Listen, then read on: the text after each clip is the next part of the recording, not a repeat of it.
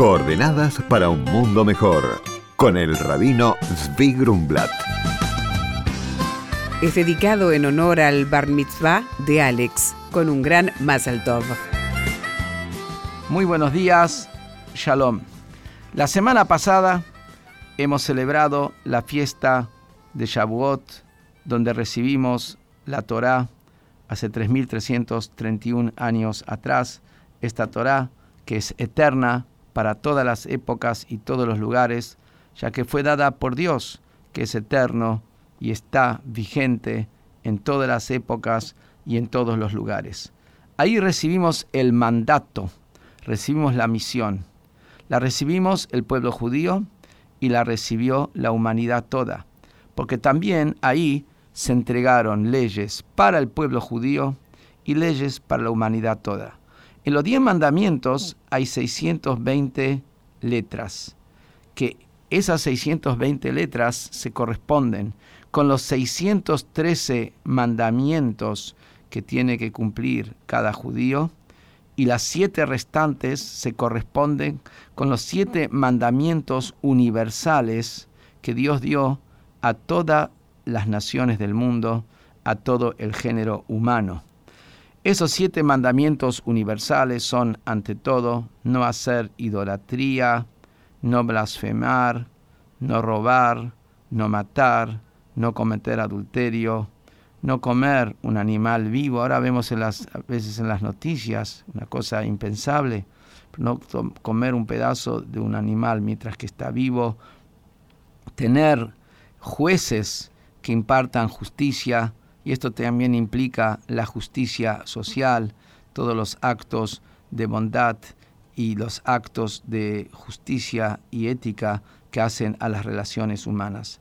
Estos siete preceptos universales son la base de la humanidad, la base de la civilización.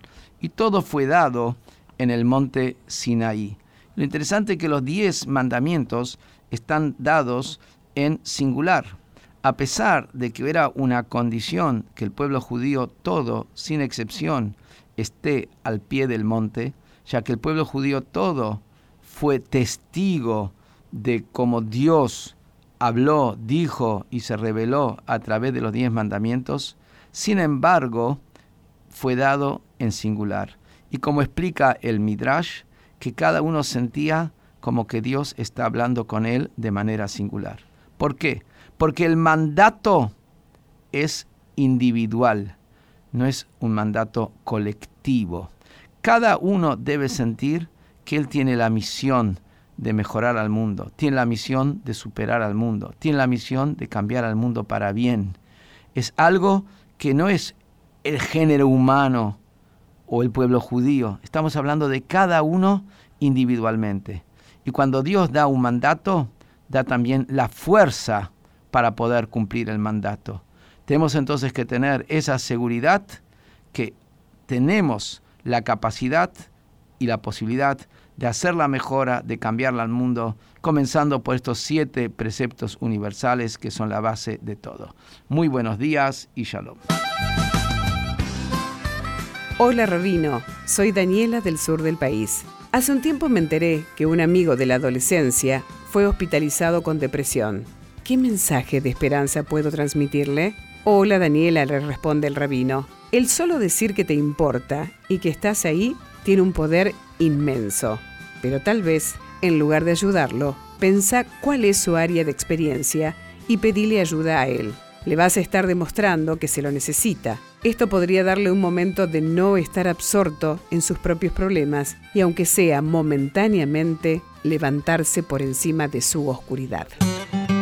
Por consultas al rabino pueden escribirnos a coordenadas.jabad.org.ar. Coordenadas para un mundo mejor con el rabino Zvi Grumblat. Shalom y Shavua Tov.